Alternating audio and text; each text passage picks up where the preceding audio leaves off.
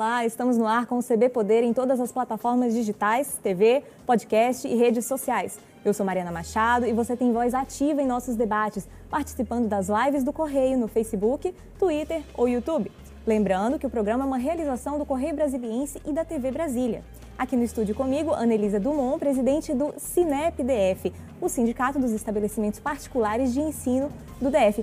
Ana, bem-vinda, muito obrigada pela participação. Bom, você assumiu recentemente a presidência do CINEP, né, no fim do ano passado, em um ano de muitos desafios. É, estamos começando um 2021 ainda em pandemia. Como é que as escolas estão se preparando para esse ano letivo? Obrigada, boa tarde, Mariana. As escolas já vêm se preparando é, desde o início da pandemia, quando nós fomos pegos de surpresa lá em março, quando as escolas foram fechadas do dia para a noite. É, desde então, as escolas adotaram da noite para o dia aulas remotas para atender a necessidade, sempre preocupadas com a aprendizagem dos nossos alunos. É, as escolas atenderam a todos os protocolos de segurança é, determinados pelo decreto do governador Ibanês e também pela decisão é, do judiciário da ação que foi interposta. Com isso, as escolas encontram-se preparadas para essa para esse momento, para esse novo desafio que será 2021 e com seus calendários já é, determinados, é, para que 2021 realmente traga a esses estudantes a segurança e a possibilidade de aprender sempre mais. Excelente, foi até bom você comentar sobre os calendários. Como que vai funcionar para as escolas particulares? Vai ser seguido o mesmo calendário da rede pública de ensino? Cada uma tem o seu? Como que vai ser? As escolas particulares, elas têm essa prerrogativa e essa liberdade de determinar os seus calendários. É, geralmente, elas têm ali um calendário parecido, exceto as escolas internacionais. É, no entanto, com a pandemia, as escolas tiveram que se reorganizar e se adaptar a esse novo normal que todo mundo fala. Então, os calendários divergem bastante. É, eu tenho escolas que finalizaram o ano realmente, é, o ano letivo, no caso, em 2020. Eu tenho escolas que ainda estão finalizando o ano letivo de 2020, agora em janeiro, passam por um recesso e somente assim começam o ano letivo de 2021. É, ou seja, varia muito, tanto da faixa etária, né, o tamanho da escola. Varia de acordo com a faixa etária, o tamanho da escola e quais são as demandas e a proposta pedagógica daquela escola juntamente com a sua comunidade. Uhum, perfeito. É, e que balanço assim que vocês fazem do ano de 2020 para as escolas em termos de conteúdo? Porque a gente teve ali primeiro um momento de os professores gravando as aulas, a gente não sabia se o, o lockdown ali ia durar pouco, né? Depois foram as aulas por videochamada, inserção de conteúdo online, enfim. Em termos de conteúdo para esses alunos, foi possível passar o que era demandado, o que era exigido? Ficou faltando alguma coisa? As escolas se concentraram muito nessa aprendizagem desses alunos. Foi uma adaptação tanto para os professores, que eu digo que foram guerreiros nesse processo, e os demais colaboradores das escolas particulares também, porque é algo muito novo para todos. É, os estudantes tiveram que se adaptar a essa nova forma de aula é, as escolas tiveram que fazer como uma startup, testes de certo e errado, mas acredito que num balanço geral foi um ano satisfatório para esses alunos, não foi um ano perdido, até porque de acordo com estudos e com pesquisadores, é, quando você consegue manter para crianças, para adolescentes, para os estudantes uma rotina de estudo, você não tem uma defasagem na aprendizagem e na parte cognitiva deles. Bacana, interessante. E para esse retorno em 2021, vamos manter-se os mesmos protocolos? Como é que garante-se a segurança dos estudantes? Nós temos é, o decreto vigente do governador, então os protocolos estão sendo mantidos. É, tanto quanto a questão do distanciamento, vai depender do que o governo é, demandar para as escolas particulares. O balanço que nós tivemos e esse feedback do governo é que as escolas não apresentaram é, um aumento significativo nos casos de Covid no Distrito Federal, tanto que as escolas iniciaram no dia 21 de setembro e completaram aí em dezembro três meses é, com elas abertas, é, seguindo todo esses, todos esses protocolos para que fosse garantida tanto a segurança dos estudantes como dos colaboradores que trabalham dentro das instituições de ensino. Legal. Você mencionou aí que vocês estão é, conversando com o governo, tiveram feedback do governo. Então, existe assim um, um contato com os órgãos para saber, por exemplo, se existe a possibilidade de um novo fechamento das escolas? Existe um contato no sentido de até para monitorar e para orientarmos melhor as nossas instituições. O DEF Legal esteve em várias das instituições, eu diria que na maioria delas, verificando e fiscalizando é, se os procedimentos e os protocolos de segurança estavam sendo seguidos. Recebemos muito elogios. Eu diria que um protocolo tão rígido como o nosso Sol da Saúde e talvez até um pouco com a questão das regras de distanciamento.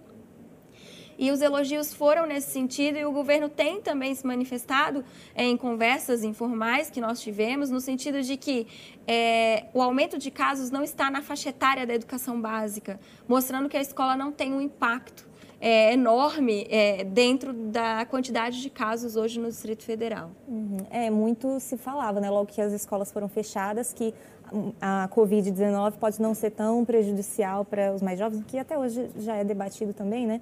Mas que eh, crianças, por exemplo, seriam vetores de transmissão para, sei lá, idosos com quem convivem. O feedback que vocês têm, então, é, é contrário. Já existem, inclusive, muitos pediatras se manifestando a favor do retorno das escolas por acreditar que as escolas são essenciais realmente, tanto que ela é um direito é, da pessoa humana, garantido na Constituição, como a saúde, como a segurança, por acreditar que a escola realmente tem um papel além do cognitivo dos alunos, e uhum. sim a respeito também da formação social e emocional dessas crianças. Não, perfeito. É, e, assim, as escolas para 2021, elas estão pensando, elas estão conversando com o sindicato, estão pensando em oferecer mais o, o, ensino híbrido, todas vão ter ensino híbrido, vai ter aqui, escola que vai ter só o ensino remoto, só o ensino presencial, como é que é a conversa? Mariana, assim como para os pais foi dada a prerrogativa de é, optar pelo ensino remoto ou pelo ensino presencial, as escolas também têm essa opção, uhum. de acordo com o decreto vigente, com a decisão judicial que foi proferida no sentido de que a escola tem que verificar de acordo com a sua comunidade, o que, é que atende a sua comunidade, mas ela tem essa prerrogativa. No momento, a maioria das escolas, as filiadas, por quem respondo, e vejo que as demais também, é, tem oferecido à sua comunidade, aos seus pais, é, o ensino híbrido, tanto remoto quanto presencial. O que se pretende é continuar dessa forma, até para que as famílias sintam-se seguras é, nesse momento em que sai vacina, não sai vacina e a gente tá, é, fica nessa indecisão. Mas o que nós conseguimos com o retorno das escolas particulares foi atender a demanda das famílias que também têm essa necessidade, que estão saindo para trabalhar e que têm a necessidade é, de um local seguro e que garanta que seus filhos estejam tendo um bom tratamento, com responsabilidade e que estejam aprendendo. Uhum. Foi uma demanda tanto dos pais como de alguns alunos, né? Também. Demanda dos pais e dos alunos. Eu tenho casos de crianças, às vezes pequenas, que é, voltam a fazer xixi na cama, tiveram regressão por conta do isolamento ou mesmo que desenvolveram questões é, psicológicas, como síndrome do pânico, crianças e adolescentes que não se adaptaram a essa forma de aula remota. Então, a gente tem realmente a necessidade, a educação ficou provada que é um serviço essencial e que, é, dando essa prerrogativa das famílias escolherem presencial ou remoto, traz essa segurança, essa tranquilidade para as famílias quanto à educação dos seus filhos. Legal, bacana. Agora, falando de um aspecto mais econômico, a gente sabe que todos os setores sofreram com a, a, pandemia, com o lockdown, enfim, e o setor das escolas não é diferente, né? Como que vocês avaliam o balanço é, financeiro das escolas? Houve, por exemplo, escola que precisou fechar porque não conseguiu segurar as contas? Temos casos, sim, de escolas que fecharam, casos de escolas que tiveram que demitir seus funcionários porque teve uma evasão de alunos. Eu digo que ali entre março e agosto teve uma evasão maior, que era quando as aulas estavam remotas, é, somente o que ocasionou, sim, endividamento de algumas instituições, o aumento da inadimplência também. É, com isso, as escolas tiveram que se adaptar a esse novo normal. Às vezes as famílias falam, ah, mas tem que dar desconto, porque vocês tiveram redução no custo de água e de luz. Água e luz dentro de um orçamento de uma escola representa 3%. É, o que fica por trás dos bastidores é que a escola não é só professores. Ela tem outros colaboradores que estão ali por trás, seja no pedagógico, no administrativo, nos serviços gerais dessas empresas. Ela tem custos com manutenção, ela tem custos com segurança. é, com contador, ela tem os impostos, os impostos não foram reduzidos. É, então, ela continua com seus custos fixos é, e tendo que arcar com eles. Então, a gente não teve uma redução. Pelo contrário, o orçamento teve que ser adaptado para atender essa nova demanda e a estrutura do ensino presencial e do ensino remoto, contratando plataformas, investindo em equipamentos, em treinamentos e formações para esses colaboradores que também tiveram que se reinventar e se adaptar a esse novo normal. É verdade, o treinamento até para conseguir lidar né, com as tecnologias novas, tem, não é todo professor que vai saber usar uma, fazer uma videoaula, né? Então é, e as, as empresas tiveram, as escolas em geral, tiveram, não só as escolas, todos os setores né, da sociedade tiveram que se adaptar. Mas eu diria que a escola ela teve que ter uma adaptação mais rápida, porque a gente não podia esperar, não podia deixar esse aluno esperando. A escola particular teve essa característica. Ela, de imediato, começou a fornecer o serviço, sempre preocupada em fornecer, o, dentro da realidade dela, do que ela pode, da comunidade dela, o melhor que ela podia fazer. Com certeza. Diante é, de tudo isso, qual que é o balanço que o Cinep faz do aprendizado que veio em 2020 para ser aplicado em 2021? Eu diria que o desafio trouxe às escolas um avanço na área tecnológica, na área é, de novas formas, de metodologias ativas para trabalhar com seus alunos, que ela vinha é, vinha fazendo com a nova base, que traz esse desafio também, mas ela vinha nos passos menores. E a pandemia é, acelerou esse processo tem procedimentos que as escolas adotaram que eles não vão embora, que foram verificados que são efetivos, principalmente com alunos maiores, com ensino médio. E a base traz isso. Novo, é, a nova base traz que o currículo do ensino médio, por exemplo, tem, tenha 20% da sua carga horária de forma remota, com ensino híbrido ou com novas tecnologias. Então, isso já era algo que as escolas vinham se planejando. Mas aos poucos, eu creio que a pandemia trouxe esse desafio de acelerar a implementação disso. Uhum. Nesse sentido do ensino híbrido, você diria que é algo que veio para ficar? É, na verdade, ele vem para ficar porque a, a, base também traz isso, tanto no fundamental anos finais quanto no ensino médio. Na educação infantil e no fundamental anos iniciais, ele vem para ficar no sentido de implementação, seja com lógica de programação, com uma cultura maker dessa criança, pegar o que ela aprende e colocar realmente na prática com soluções de problema, mas ela traz também a necessidade e mostra que o que a base também traz importante, que não é só o cognitivo que importa na formação dessa, desse estudante. A parte emocional, a parte social, a parte de ética e cidadã dela também é muito importante. Legal. É, você mencionou aí a, a, nova Base Nacional Comum Curricular, né? É, com ela vem também o novo ensino médio, que as escolas vão ter que ter, já vão ter que aplicar em 2022. Então, 2021 é um ano de adaptação, né? As escolas particulares já estão preparadas, ainda, ainda estão se preparando? Como está esse processo? É, a implementação ela foi postergada pelo parecer do Conselho de Educação do Distrito Federal. Então, com isso, as escolas ganham fôlego e os alunos também, porque a implementação do novo currículo era uma adaptação e uma mudança para esses alunos. Mas eles já tiveram que passar por uma mudança, uma adaptação agora. Com isso, é, é uma decisão acertada de postergar, mas as escolas sim começam a estabelecer diálogo com as famílias, até para verificar, de acordo com a sua comunidade, quais itinerários que ela vai fornecer para os seus estudantes. Porque você tem ali disciplinas que não chamamos mais disciplinas, áreas de conhecimento eletivas, objetos de conhecimento que precisam ser verificados para que seja fornecido de acordo com a comunidade de cada escola privada. Mas, de novo, é, a escola privada ela tem a sua prerrogativa e ela tem a liberdade de estabelecer sua proposta pedagógica é, diferente das escolas públicas e uma divergente da outra. É, é muito heterogêneo o que é oferecido hoje pela escola privada no Distrito Federal. Pois é, esse novo ensino médio, inclusive, ele traz é, a questão maior das aulas práticas, né? É, de que forma que isso está pensando em ser feito, aplicado? As escolas já estão falando como é que vai ser feito isso? As escolas já estão trabalhando de ensino médio para isso. É, a BNCC trouxe muito isso, que você tem que ter a parte de cognitiva, de conhecimento, de adquirir conhecimento e conceitos, os processos, mas você tem que saber aplicar.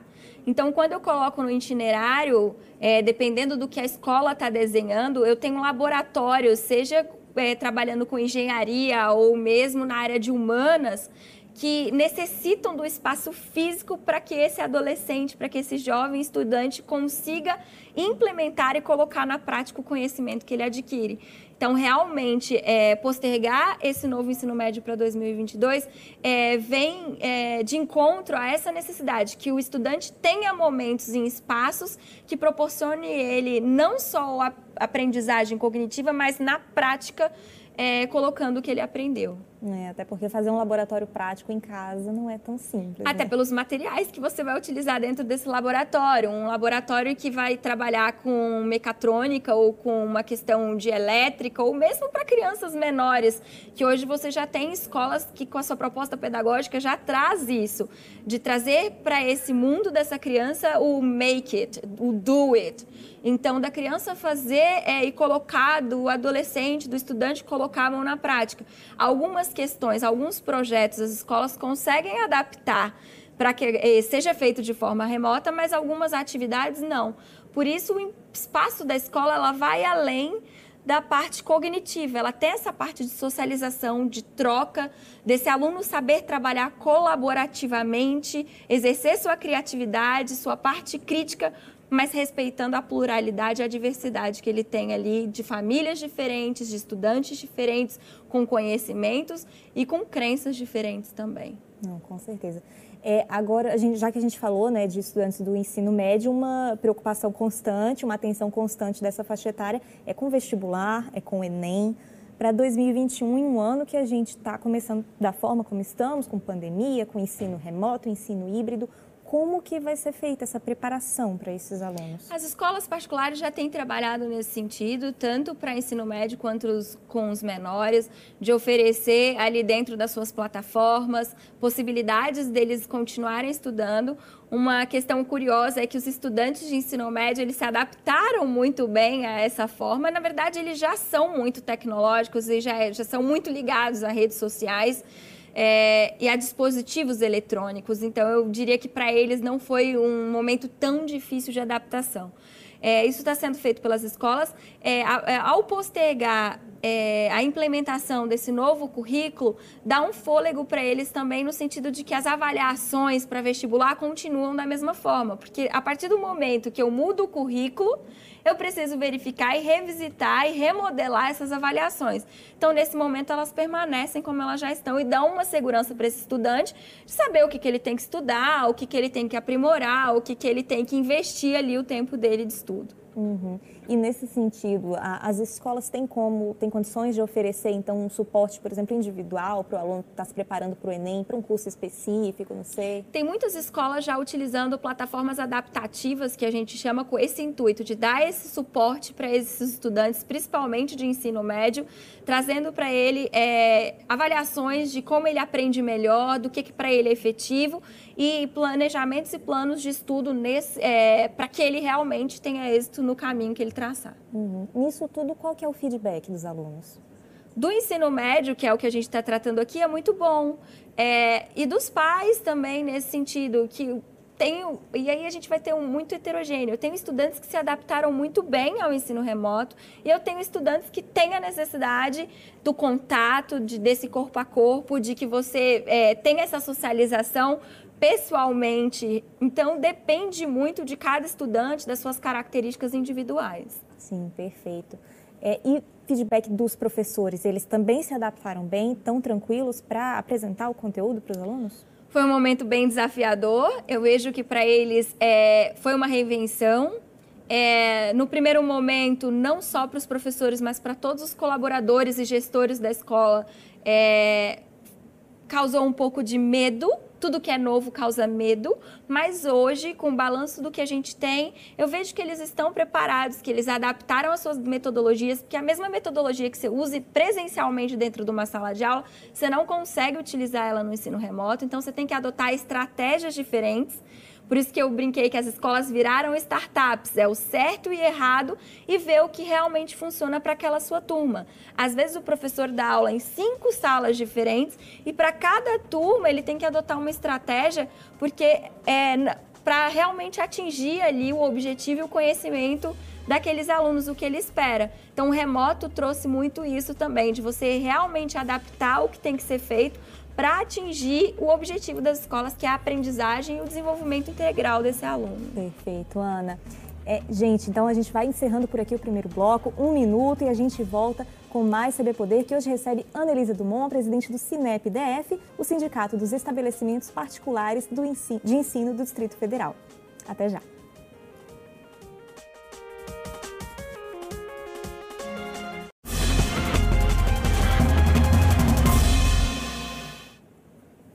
CB Poder está de volta e hoje recebe Ana Elisa Dumont, presidente do Cinep DF, o Sindicato dos Estabelecimentos Particulares de Ensino do DF. Ana, a gente estava falando mais cedo aí dos efeitos da pandemia, né, na, enfim, na, na, rotina das escolas, e você mencionou rapidamente sobre evasão escolar. Com a pandemia, vocês observaram muito essa questão da, da evasão? É, Mariana, enquanto as aulas estiveram só remota, nós vimos um número considerável de 20% ali de evasão das crianças de educação infantil e de fundamental anos iniciais.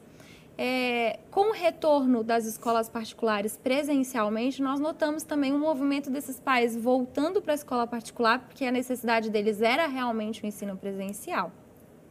Entretanto, é, o que ficou, e eu percebo que a sociedade não tem ainda essa noção, é que a partir dos quatro anos a, es, é, a escola é obrigatória para a criança. E alguns pais ficam, não, é seis anos, é cinco anos. Não, a partir dos quatro anos, de acordo com a Constituição e com o Estatuto da Criança, com a LDB e com todos os outros ditames legais. Por quê? Porque a escola tem um papel essencial na vida dessa criança. Nesse momento de pandemia, a gente tem uma autorização, que é uma excepcionalidade, para é, ministrar aulas remotas. É, e aí a gente viu essa evasão principalmente na educação infantil e no ensino fundamental, um anos iniciais. Alguns migraram para a escola pública, outros não. Deixaram seus filhos sem essa instituição. E aí, o que pesquisadores traz para a gente, quando você coloca estudiosos, é o que você, ao deixar seu filho sem uma rotina de estudo, sem uma rotina de aprendizagem, você está trazendo um, um déficit para ele na aprendizagem dele de 20%. Então, isso é preocupante e preocupa as instituições e o papel que elas exercem nessa formação em conjunto com as famílias. Sim. E essa evasão que vocês notaram, assim, de 20%, vocês disse que uma parte foi para a escola pública e outra não. Essa outra parte, o que, que se alegou para a retirada dos alunos? Que ia esperar a pandemia passar. Só que eles acharam uhum. que passaria muito rápido. Só que nós passamos nove meses, estamos indo para dez meses de pandemia. Então, realmente é, é necessário traçar o plano B, é, se reorganizar, verificar, é, respeitando o direito dessa criança a frequentar, a ter ensino, a ter educação é, de qualidade. Uhum.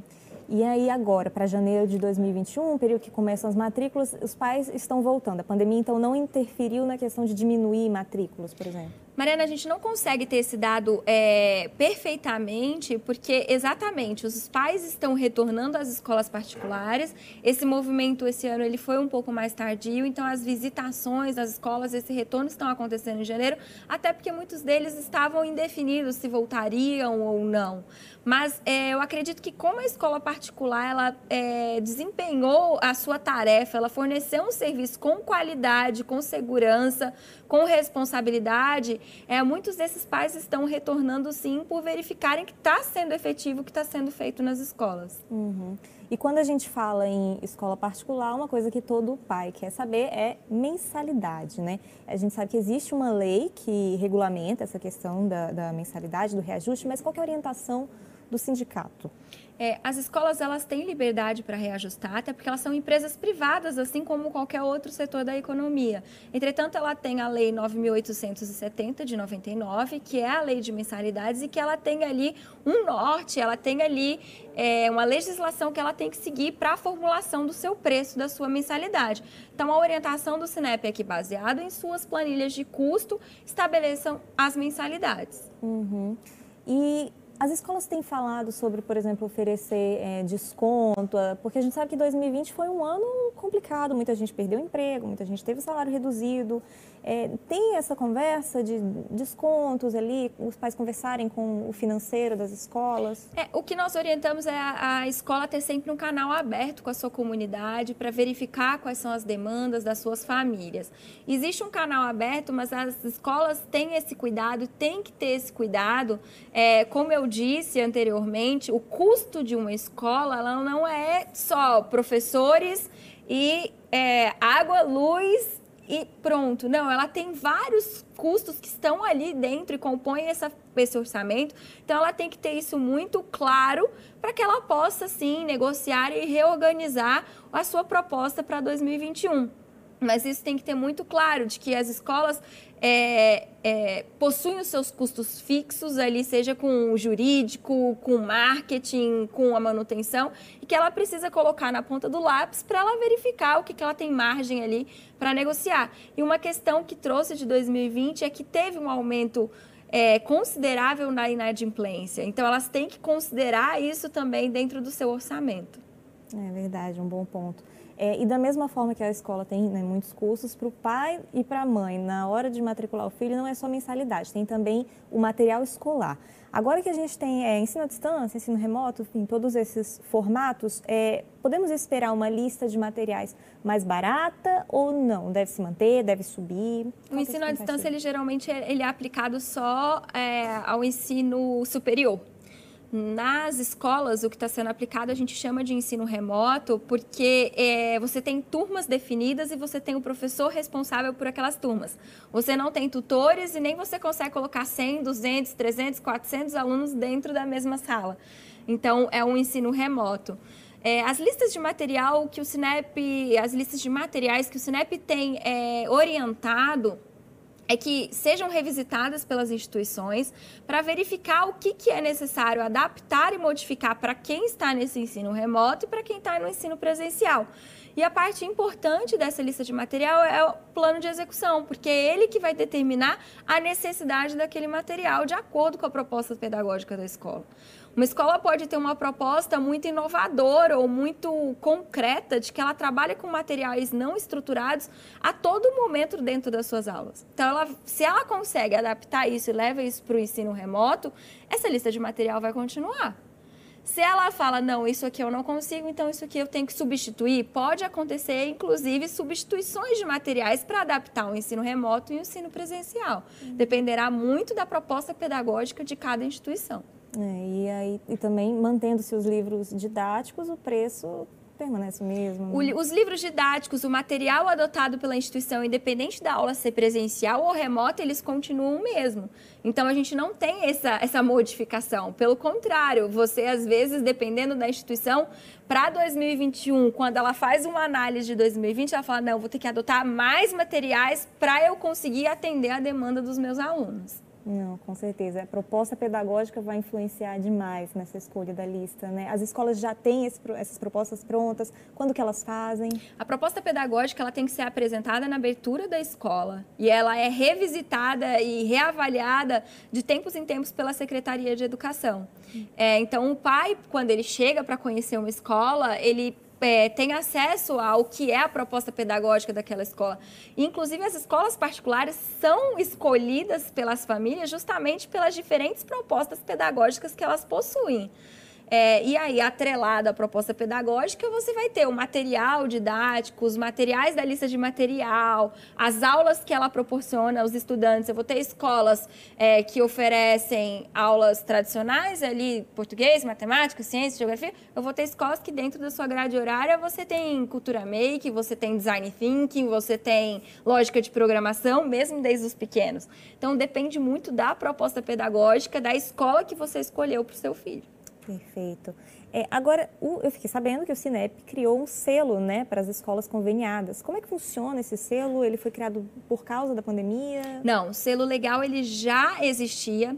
É um programa do Cinep, até para auxiliar os pais na hora de escolher suas escolas. Recentemente, no ano passado, no ano retrasado, na verdade, nós tivemos o fechamento de algumas escolas aqui no Distrito Federal. E isso é importante porque o que acontece? Essas escolas estavam em credenciamento, não estavam credenciadas. É importante o selo porque ele demonstra que aquela escola ela segue todas as legislações. Ela é realmente uma escola credenciada pela Secretaria de Educação. Ela foi vistoriada pelos órgãos competentes. Então, o Sinep tem feito esse trabalho ao longo de vários anos, justamente para auxiliar essa família na hora que ela escolher a escola. No nosso site tem as escolas é, que recebem esse selo legal até para consulta desses pais, para não serem pegos de surpresa é, de que uma escola ela não tem credenciamento, então o que seu filho estudou ali, ele não tem documentação, como que fica? Então o objetivo do Sinep é trazer essa orientação também para as famílias é, na hora de escolher a instituição de ensino que seu filho vai estudar. Perfeito. E na hora de escolher, o que, que você destacaria que o pai e a mãe devem estar mais de olho? Na proposta pedagógica, porque ela vai dar todo o, o norteamento, ela que vai nortear qual o serviço que vai ser prestado para essa família. É, a estrutura para ver se atende da forma como é, a família tem a perspectiva, é, o local, é, no sentido de, às vezes, algumas famílias, ai, próximo, mas vá pela proposta pedagógica. Eu diria que é o mais importante, porque é ela que vai nortear é, a sua escolha, os projetos, os conteúdos que serão ministrados aos seus filhos, para não serem pegos surpresas no meio do caminho. Perfeito. É, o CB Poder, então, ele fica por aqui. Obrigada pela companhia. Até a próxima. Obrigada, Ana. E tchau.